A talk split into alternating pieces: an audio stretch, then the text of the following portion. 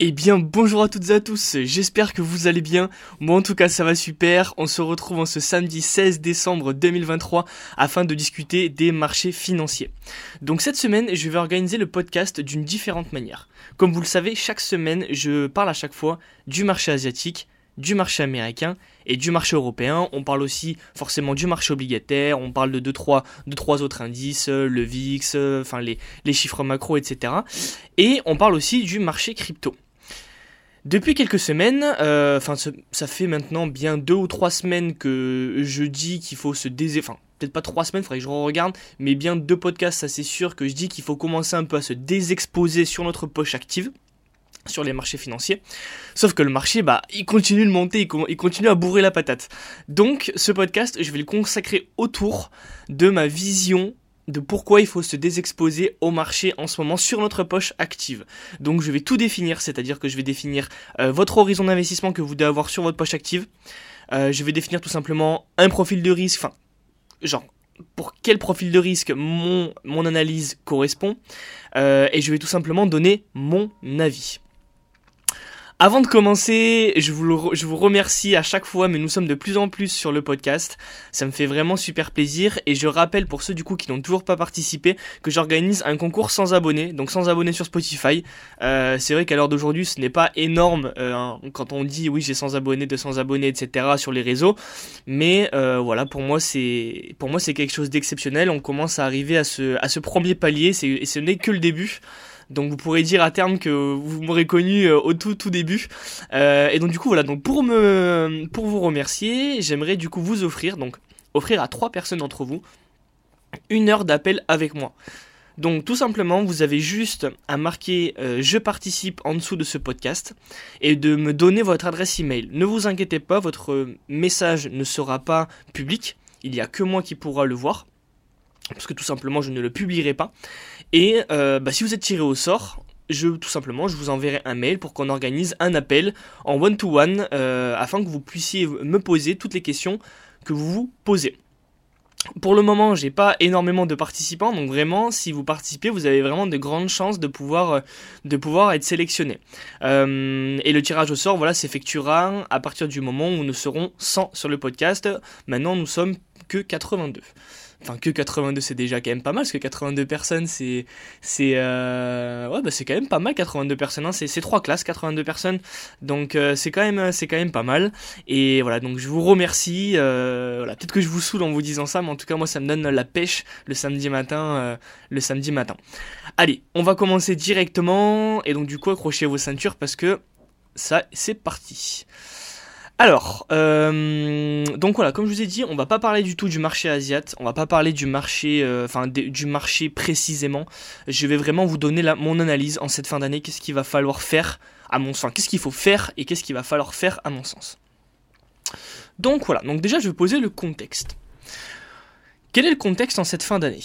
On a, des marchés américains, d'accord, qui sont tout simplement, qui sont en train de d'effectuer un rallye haussier de fin d'année.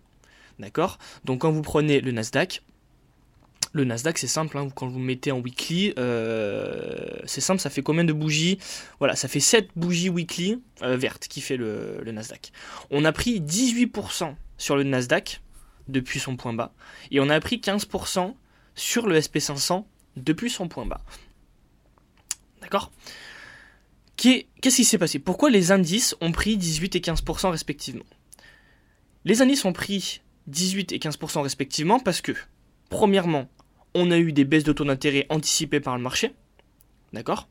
Deuxièmement, on a eu des, euh, des comment on appelle ça, des, euh, des chiffres macroéconomiques qui tiennent. Ça veut dire que les US, quand vous regardez leur PIB, quand vous, quand vous regardez les ventes au détail, quand vous regardez, on va dire, aller un petit peu l'inflation, quand vous regardez le tout, d'accord, les chiffres de premier plan d'un point de vue macro, ils sont bons.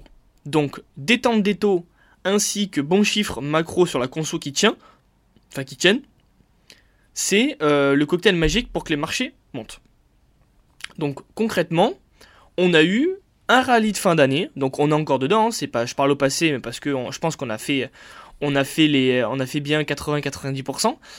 On a fait un rallye haussier de fin d'année. C'est quelque chose qui est assez commun en fin d'année. Voilà, on a toujours ce, on a toujours ce, petit bull market de fin d'année euh, sur les marchés, euh, equity.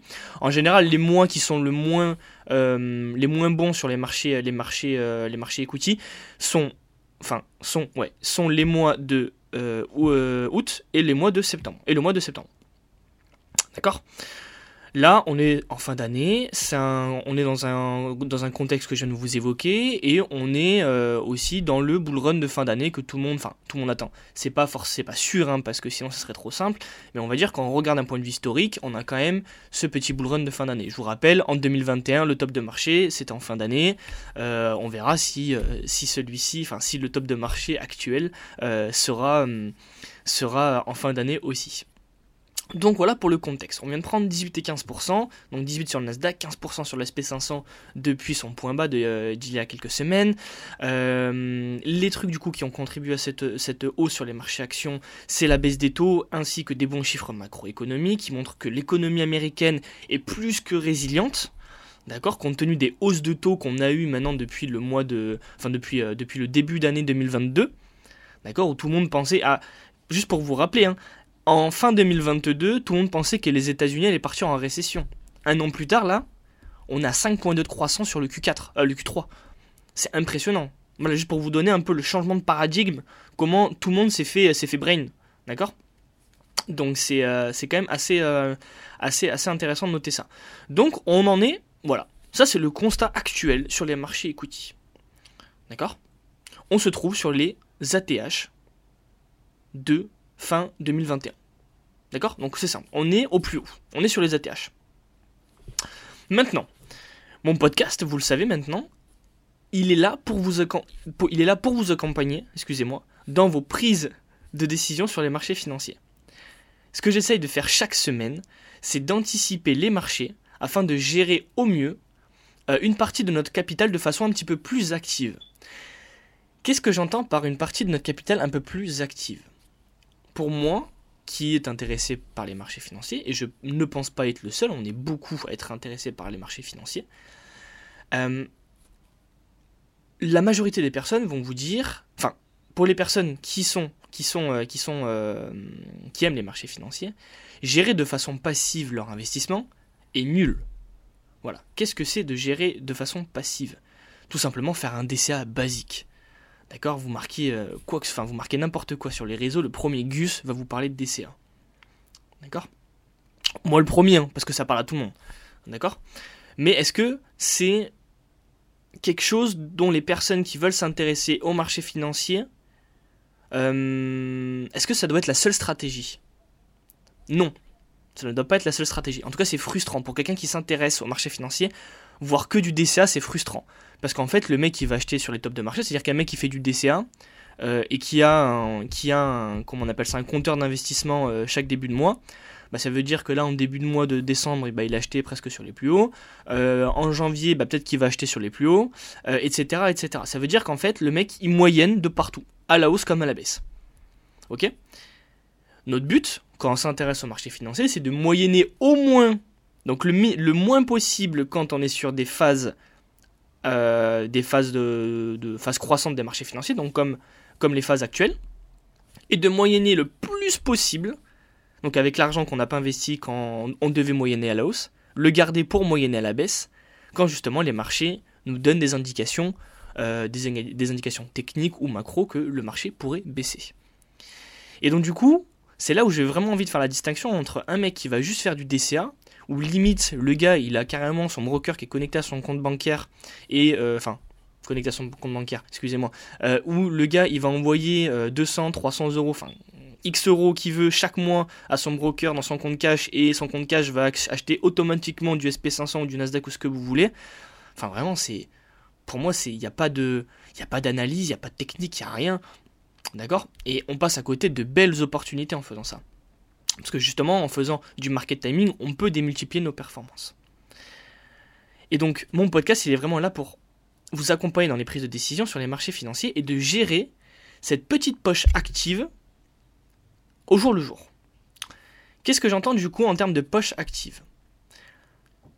C'est quelque chose qui doit être euh, pas dans la totalité de votre portefeuille, c'est-à-dire que quand je vous dis de vous désexposer, c'est pas de vendre euh, tout votre portefeuille, mais ça doit avoir un impact sur vos performances de portefeuille. Et pour avoir un impact sur des, sur des performances, il faut, que, il, a, faut que cette poche ait un certain point au sein de votre portefeuille.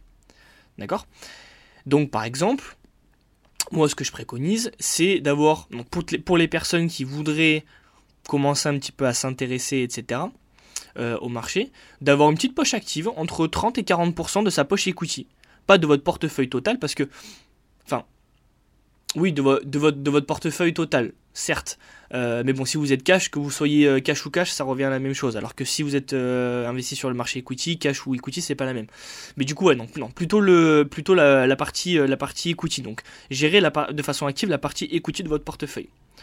Donc quand je dis par exemple de gérer activement 30 ou 40% de votre partie euh, equity, vous allez prendre, je ne sais pas si vous êtes investi actuellement à 50% euh, sur les marchés, euh, les marchés américains, bah vous faites tout simplement, donc si vous voulez prendre 40% de poche active, vous faites 0,4 x 0,5, donc ça fait 0,20, et vous avez donc 20% de votre, votre portefeuille, de votre portefeuille equity, à vendre, à vendre sur les, à vendre en gros, enfin de gérer de façon active, donc à vendre ou acheter.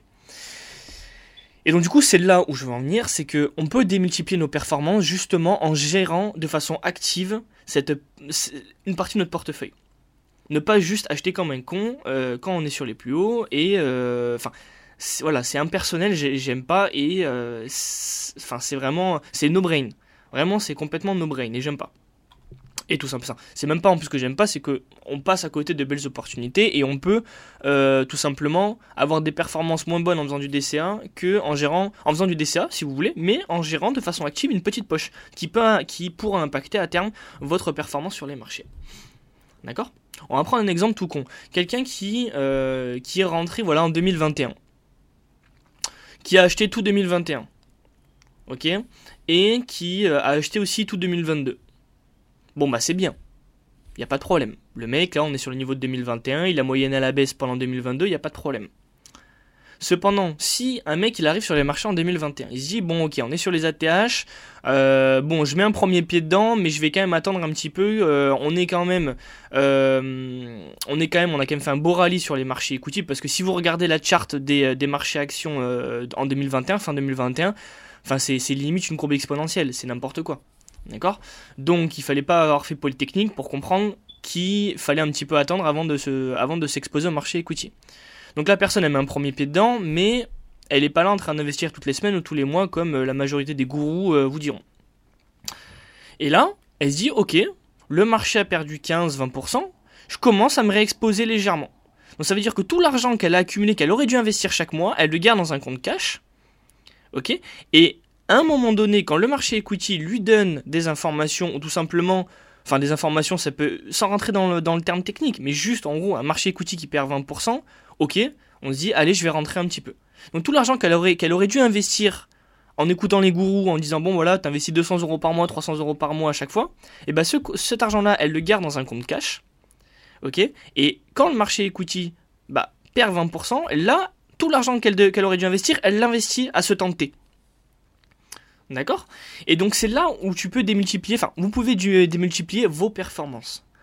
D'accord? Donc par exemple si vous faites du DCA, on est au 16-12, euh, à mon sens, ce serait quand même bête bah de, venir moyenner actuellement sur les, niveaux, euh, sur les niveaux actuels. Garder cet argent, une partie de cet argent-là, euh, sur un compte cash. D'accord Vous pouvez en investir un petit peu si vous voulez, il n'y a pas de problème. Mais je vous conseille de garder un petit peu une, petite portion sur un compte cash de garder cet argent sur un compte cash et dès que le marché equity vous donnera des indications, tout simplement en écoutant mon podcast ou d'autres personnes, etc., qui, connaissent un peu quand même les marchés financiers, enfin qui connaissent les marchés financiers, et bien là vous prenez tout, ce, tout cet argent et boum, vous moyennez au lieu de moyenner, au lieu de moyenner 200 euros à la, à la hausse comme à la baisse, et ben là, à la baisse, vous allez moyenner 300-400 euros par mois. Parce que vous aurez accumulé une petite, partie, euh, une petite partie euh, de vos investissements que vous aurez dû faire auparavant. Ok? Je sais pas si je suis clair. Et donc du coup, c'est vraiment ça que j'ai envie d'apporter dans ce, dans ce podcast, c'est d'avoir une partie de gestion active. Donc, maintenant, à quel horizon d'investissement devons-nous euh, gérer notre poche active? Quand on fait de la gestion active, comme son nom l'indique, il faut être actif. Donc on ne peut pas avoir un horizon d'investissement à un an. Ce n'est pas possible, tout simplement parce que, comme je vous le disais en début de podcast, il y a un an, les marchés financiers pensaient donc je parle même des économistes parce qu'en fait dans chaque chez, chez, chaque asset manager vous avez des stratégistes. D'accord? Euh, je, travaille dans une société de gestion, on a des stratégistes, chaque semaine ils nous envoient des papiers de recherche, etc. Ils nous donnent leur point de vue, des allocations à respecter, etc. Et ces personnes-là, euh, qui sont professionnelles et qui ont, euh, qui ont des beaux CV, qui, ont, qui sont intelligents, etc., même eux, voilà, la majorité d'entre eux pensaient que les États-Unis, et même encore il y a quelques mois, pensaient que les, que les États-Unis euh, partaient en récession. Très bien. si on les avait, donc si ces personnes-là, je parle là, je parle des stratégies peut-être dans ma boîte ou d'autres, hein, ou des personnes, des, des personnes lambda comme vous et moi, d'accord?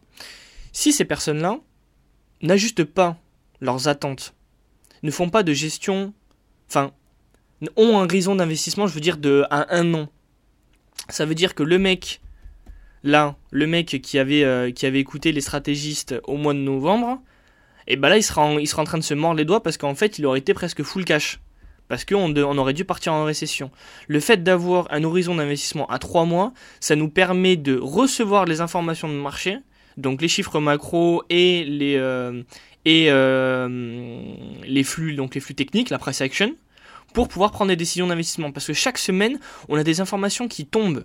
Chaque semaine, on a des nouveaux chiffres macroéconomiques. Chaque semaine, on a des, des nouvelles indications techniques. D'accord? On ne peut pas baser un investissement à 12 mois et, euh, enfin, à, un an, en forward looking, un, forward looking un an, et après, euh, et gérer activement, ce n'est pas possible parce que chaque semaine, on va avoir justement des, euh, des chiffres macro qui vont, euh, qui, vont, qui vont tomber. Et du coup, ce que je préconise, c'est d'avoir un horizon d'investissement à 3 mois sur votre poche active. Après, pour la poche long terme, il n'y a pas de problème. Vous pouvez avoir un horizon d'investissement à 10 ans si vous voulez. D'accord? Mais ça veut dire que vous allez bouffer le Covid, vous allez bouffer tout 2022, vous allez prendre des moins 20, moins 30, moins 40% sur votre portif. Voilà, ça faut, faut en être conscient parce que bon bah c'est des cycles. D'accord Les marchés financiers, c'est des cycles. Les, euh, cycles économiques, d'accord? Et les marchés financiers, euh, c'est relié à l'économie. Donc quand vous, quand vous savez que l'économie ce sont des cycles, bah, les marchés financiers c'est la même chose, ce sont des cycles. Ça veut dire que votre poche d'investissement sur 10 ans, bah, malheureusement votre poche euh, de gestion passive, elle va bouffer le Covid, d'accord? Elle va bouffer 2022, elle, aura, elle aurait bouffé ce prime parce que justement elle n'est pas active. Ça veut dire que quoi qu'il arrive, sur ce marché, on ne fait rien qu'on soit en haut ou en bas, euh, on ne fait rien et on réinvestit un peu chaque mois. Alors que la poche active, si on est en haut, eh ben on essaie de désexposer sur notre poche active, si on est en bas, on se réexpose. D'accord? Donc du coup, c'est pour ça qu'il faut, je, préconise d'avoir un horizon d'investissement à 3 mois. Actuellement, donc là maintenant voilà, donc j'ai bien posé tout le contexte, ma façon de voir les choses sur notre poche active et à quoi sert mon podcast euh, dans vos prises de décision. D'accord? Je regarde quand même si, je suis en train d'enregistrer. Oui, 18 minutes déjà. Très bien.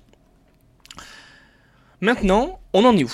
Donc, marché, voilà, il a, fait, il a fait tout ce que je vous ai dit. Le marché, il faut savoir qu'il est forward looking.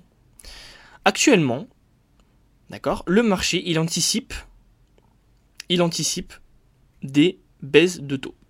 Donc quand je dis est quand, je dis que le marché, excusez-moi, il est forward looking, ça veut dire que qu'on ait des chiffres macroéconomiques qui soient bons ce n'est pas suffisant pour dire que le, marché va monter. Pourquoi?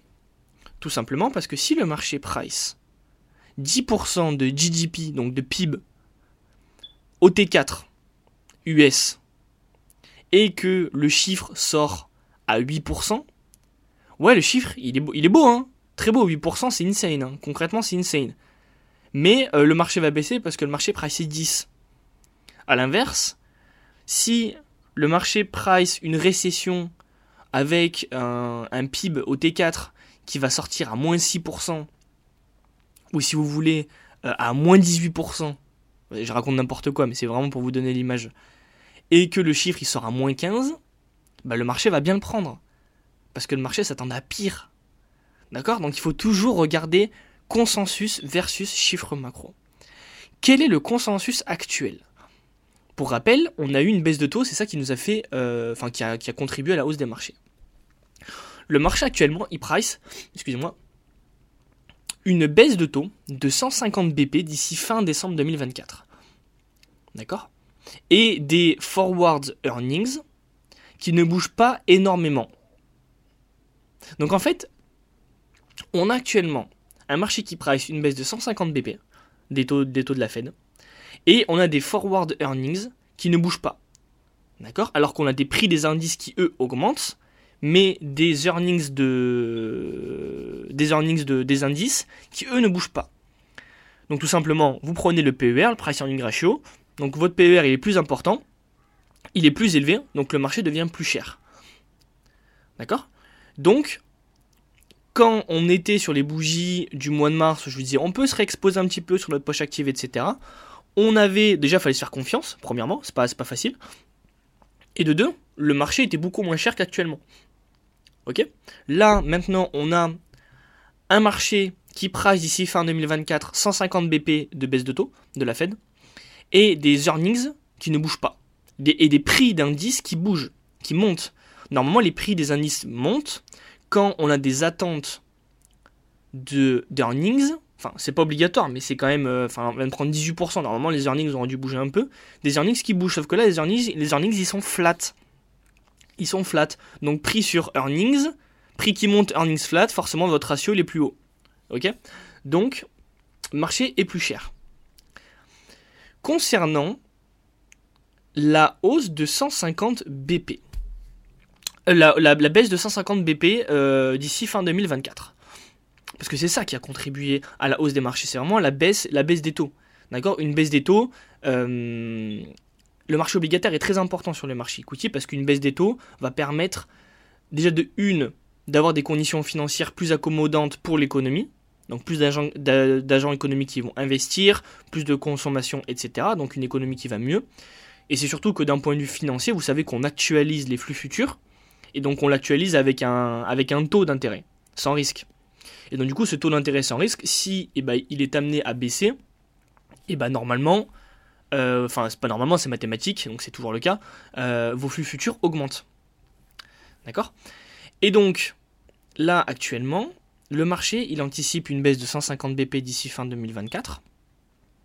Alors que la Fed, qu'on a eu cette semaine, donc ça va être le seul chiffre macro, enfin je vais pas parler que de ce chiffre macro, mais c'est vraiment euh, là, le, c'est 99% de mon podcast, donc écoutez bien. On a eu la Fed du coup cette semaine, et la Fed, elle a donné un tableau, donc un, PDF, dans lequel il y a un tableau avec les anticipations de baisse de taux des personnes qui choisissent de faire les baisses de taux. Ça veut dire que si ces mecs-là, ils choisissent pas, c'est eux qui décident. C'est eux les décideurs, c'est pas le marché qui décide, c'est eux les décideurs. Et quand on regarde dans ce papier, quelles sont leurs projections à eux d'ici fin 2024 D'ici fin 2024, les projections des membres du FOMC, donc des personnes qui prennent les décisions sur les taux d'intérêt de la Fed, ils anticipent une baisse de 90 BP, donc point de base, d'ici fin 2024. Le marché price 150 BP. D'accord? 150 BP de baisse. Ça veut dire que le marché, il pense que la Fed se trompe. Ok? Sauf que la Fed, c'est eux qui prennent les décisions. C'est pas le marché qui prend les décisions. Donc en fait, le marché, soit il est au courant, soit les mecs qui, soit les, agents économiques ont une information supplémentaire euh, que les, euh, les mecs les plus haut placés aux États-Unis qui prennent des décisions euh, pour tout le pays d'un point de vue économique. Attends, je disais quoi Excusez-moi, je me suis, perdu. Ouais, je disais soit les agents économiques ont des, informations plus importantes que les membres de la Fed, qui gèrent un une économie entière, ou soit tout simplement on est dans un excès complet. D'accord? Et donc vous connaissez mon point de vue, je pense que nous sommes dans un excès Enfin, c'est rationnel de se dire ça. Après, bien sûr, de temps en temps, le marché n'est pas rationnel. Je suis d'accord, il n'y a pas de problème. Il n'y a pas de problème et justement, il faut en tirer parti. Mais il faut faire attention. Et pour des personnes qui ne sont pas expérimentées, on peut se faire arracher.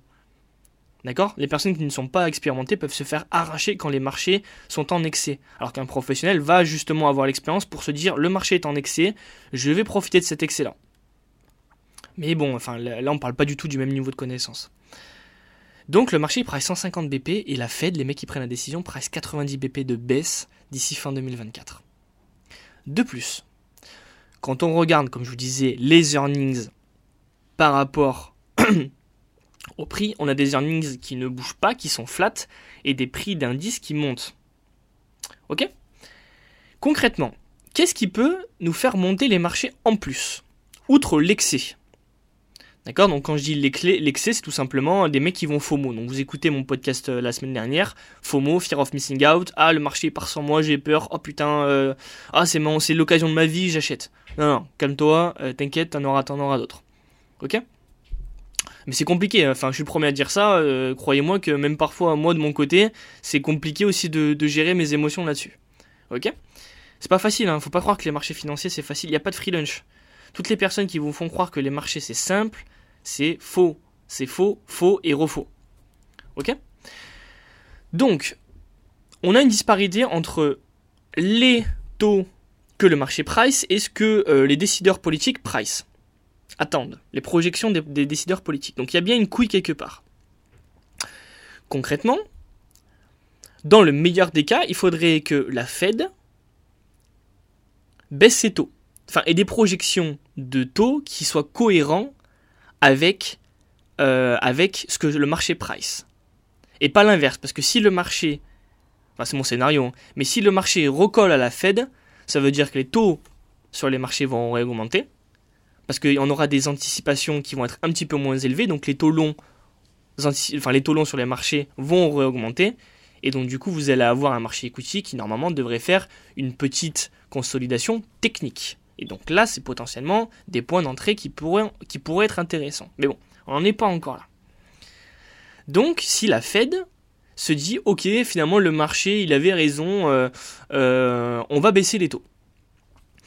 Quelles sont les deux raisons pour lesquelles les décideurs politiques, les banquiers centraux peuvent baisser les taux Il n'y en a que deux, il n'y en a pas plus. La première, une inflation qui est égale à 2%. Bon, celle-là, je, ne vous apprends rien. D'accord? Donc en gros, leur, leur target d'inflation, c'est 2%. S'ils arrivent à 2% avec des lags, ils sont fine, ils commencent à baisser les taux. Ok? Ou, c'est la deuxième option, que l'économie commence à montrer des signes de faiblesse. Et donc justement, on va venir baisser les taux pour avoir une politique monétaire plus accommodante pour pouvoir, euh, tout simplement soutenir l'économie. Dans la première raison, si on a une inflation qui justement baisse plus fort, qu'est-ce qui va se passer? Bah, Prochaine réunion de la, du FOMC, Powell il va dire bon bah voilà euh, les derniers chiffres d'inflation sont très bons, sont meilleurs qu'attendus. Nous anticipons euh, une baisse de taux euh, peut-être supplémentaire ou en tout cas dans son enfin il va pas dire ça hein, parce qu'il dira jamais ça. mais il va dire oui l'inflation nous donne nous voyons que l'inflation ralentit bien. Et ça, en, et ça, en langage décideur politique, euh, c'est attention les gars, on va baisser les taux, si vous préférez. Ce que vous entendrez jamais euh, des décideurs politiques, enfin vous savez comment, voilà, c'est tout le temps on tourne autour du pot, on donne pas forcément, enfin c'est implicite, l'information est donnée de façon implicite. Ok? Et donc du coup, si on a une inflation qui baisse fortement plus qu'attendu, elle va, euh, Powell il va dire bon bah voilà, on a une baisse on a une baisse de l'inflation, euh, c'est intéressant, l'inflation, on, voilà, on, a remarqué, ne vous inquiétez pas, nous avons remarqué que l'inflation a baissé. Donc si c'est le cas, qu'est-ce qui va se passer? On va avoir du coup des membres du FOMC qui vont euh, bah, tout simplement revoir leur projection de taux d'intérêt à, fin décembre 2024. Et donc du coup, leurs projections vont coller celles du marché. Et alors qu'est-ce qui se passe en fait? Qu'est-ce qui se passe? Est-ce que le marché, il va encore. Euh, est-ce que les taux 10 ans US vont reperdre encore 40-50 BP Bah non. Pourquoi? Est-ce qu'on est toujours avec un delta entre ce que price le marché et ce que price euh, la Fed Non. Je vous rappelle que quand on était dans euh, le cycle de hausse de, dans des hausses des hausses de taux, on passait des hausses de taux de 25 BP à 50 BP et après de 50 BP à 75 BP. Le marché il disait pas attention on va aller on va les péter 150 BP à la prochaine réunion. Non. Alors pourquoi maintenant il le ferait? C'est pour, vous montrer qu'il y a vraiment un problème là actuellement. Et que le marché, enfin, c'est le marché a toujours raison, il n'y a pas de problème. Mais il y a un problème. Il y a un problème quelque part quand même. D'accord? D'un point de vue fondamental, il y a un problème. Donc si on a donc la, condition du coup pour, que les taux, je vous rappelle, baissent, c'est soit l'inflation qui baisse, soit l'économie qui, qui donne des signes de ralentissement. Si l'inflation baisse, donc c'est la première condition, c'est que l'inflation baisse, bah, le marché en fait il a déjà pricé ça. il a déjà pricé des baisses de taux en plus que celles de la Fed, enfin que de celles qu'anticipe la Fed. D'accord? Donc il est où là le, la valeur ajoutée d'une baisse plus enfin, une baisse plus importante de, de l'inflation? Bah il n'y en a pas. Tout simplement la Fed va venir se coller au marché. C'est tout.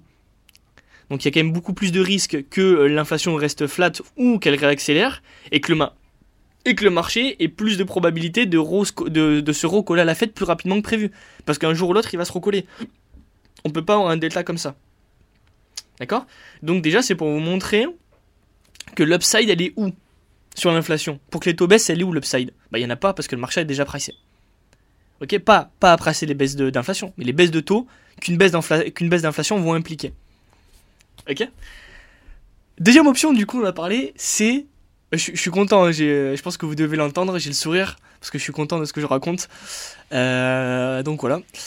Et donc, du coup, euh, la deuxième option, c'est quoi? C'est tout simplement une, inflation, une économie qui ralentit. Si l'économie, elle est ralentie, qu'est-ce qui va se passer? Ouais, la Fed, justement, elle va commencer à baisser ses taux.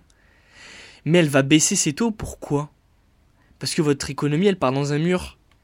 Est-ce que vous pensez que vos marchés actions, si l'économie va dans un mur, euh, les, marchés ne vont pas se réajuster? Bah bien sûr que si, qu'est-ce qu'ils vont faire les marchés? Eh bien ils vont revoir à la baisse leurs earnings. Et s'ils revoient la baisse leurs earnings, bah les prix, ils vont baisser. Si les prix ne baissent pas, ça veut dire que vos marchés sont overvalued. Si les prix baissent, bah en fait on a gagné à se désexposer actuellement. C'est le niveau actuel. D'accord? Donc c'est vraiment ça que j'ai envie de vous montrer, c'est que, à mon sens, là, quoi qu'il advienne sur le marché, il faut se désexposer. On vient de prendre 18%, il n'y a plus d'upside sur une baisse des taux, le marché a déjà pricé plus que la Fed. Et euh, si la Fed, elle, malheureusement, la Fed commence à baisser ses taux par anticipation que l'économie va dans un mur, bah, vous pensez que vos marchés equity vont faire quoi? Ils vont, ils, vont vont prendre 20% Ah non, ils vont prendre moins 20. D'accord? Bon, pareil, j'extrapole, hein, mais c'est pour vous donner l'image. Donc, il euh, n'y a pas d'upside. moi, je ne vois pas d'upside dans ce marché. Surtout, donc là maintenant, euh, je, switch. Surtout quand vous voyez cette semaine, donc on a eu Powell qui a fait un discours, on n'a rien appris. Ouais, ouais, c'est bon, ouais, on a compris. Euh, Powell, hausse de taux, hausse de taux fini.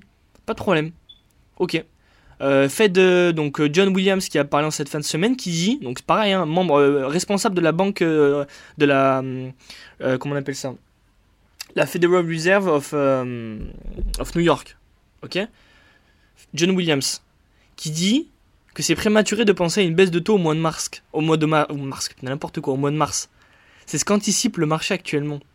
Donc il y a un mec de la Fed qui dit attention les gars, les marchés là, oh, vous pricez trop, vous allez trop vite.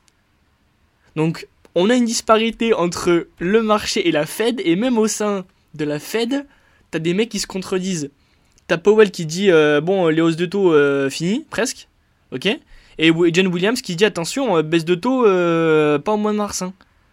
Et enfin surtout baisse de taux pas au mois de mars. Et si l'inflation réaccélère, on est prêt à redégainer. D'accord? Donc c'est vraiment il y a enfin voilà. Je suis désolé. Donnez-moi des. franchement, allez-y. Hein. Si vous êtes complètement à l'inverse de ma position, mais envoyez-moi des messages et dites-moi euh, pourquoi là vous achèterez sur ces niveaux? Pourquoi actuellement là t'achètes? Voilà. Si ton seul argument c'est de me dire ouais mais on est sur les plus hauts historiques, euh, ouais ça va péter, ça va péter, c'est sûr. Euh, non, il y a zéro argument mec là. D'accord?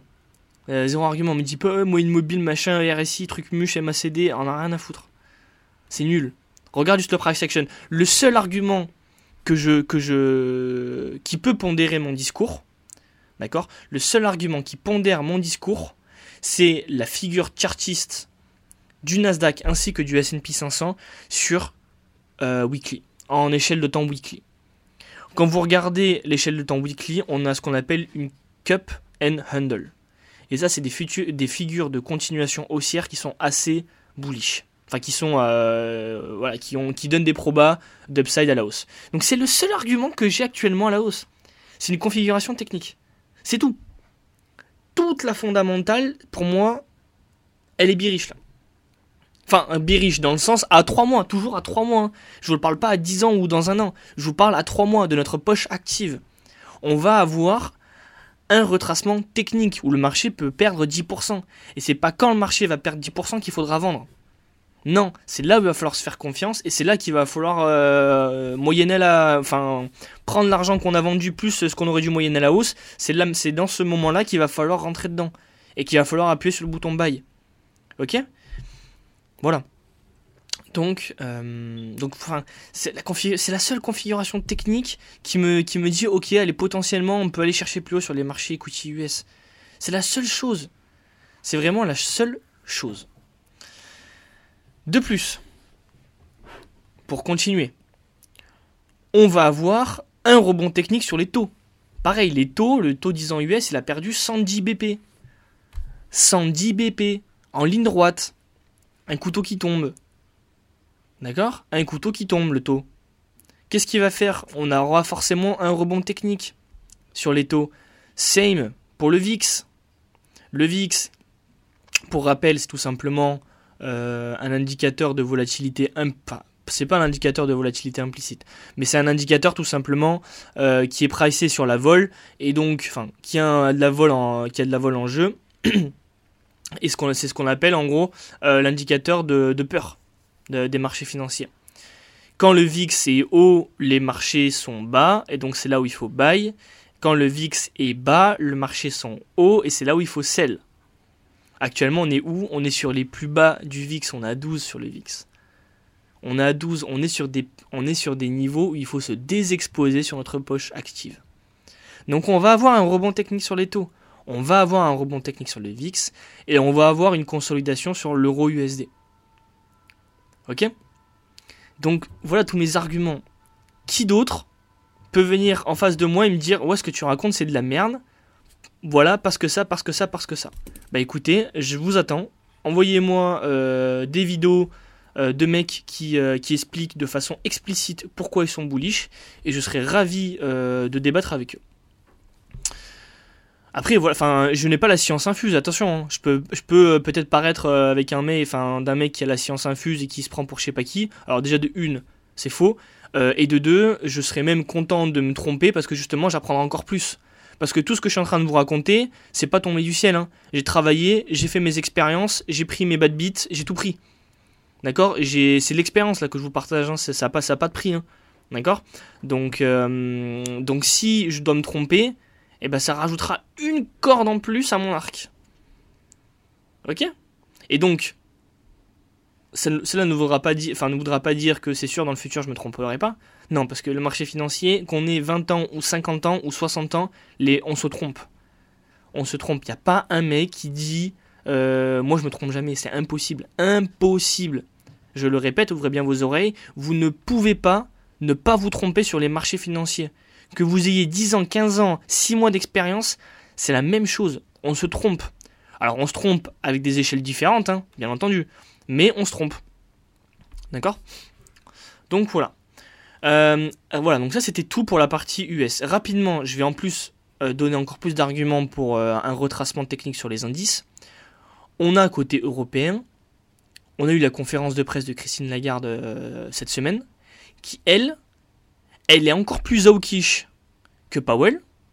Et on a François Villeroy de Gallo, donc le responsable de la Banque de France, qui a dit que un un, oula, putain la vache, un cut sur les rates euh, n'arriverait pas rapidement. Donc on a quand même une grosse disparité en plus de ça entre la Fed et la BCE. La BCE elle est beaucoup plus hawkish et en plus de ça il y a l'un de ses gouverneurs qui dit les gars euh, les baisses de taux ce n'est pas à prévoir pour maintenant puisque le marché, enfin voilà, il va regarder la BCE, il va regarder la Fed, euh, et en général, ils bougent ensemble. Donc là, euh, il y a bien un truc qui ne, matche pas. Surtout si vous êtes en plus de ça investi sur les marchés européens, enfin, il n'y a pas de fondamental. Après, oui, il y a les flux, ça je suis le premier à défendre les flux, il n'y a pas de problème. Mais euh, les flux, là, ils sont aussi d'accord, mais voilà, on a pris 15%. On fait quoi? Est-ce qu'on rebourre, on, rebourre on rebourre tout là? On y va? On, pose le bras sur le clavier et on, et fout des zéros de partout et on, et on baille? Non. D'accord? En plus de ça, on n'a pas de fondamental, on n'a rien. Euh, on, a, un PIB, PIB européen à négatif sur le Q3, moins 0,1%. Les US, voilà, au moins il y a ça qui tient, 5,2% de, de croissance. On n'a rien, on a des PMI qui sont à la cave. On a encore vu cette semaine, on a des PMI à la cave. On va où? C'est quoi? Enfin, vraiment, hein.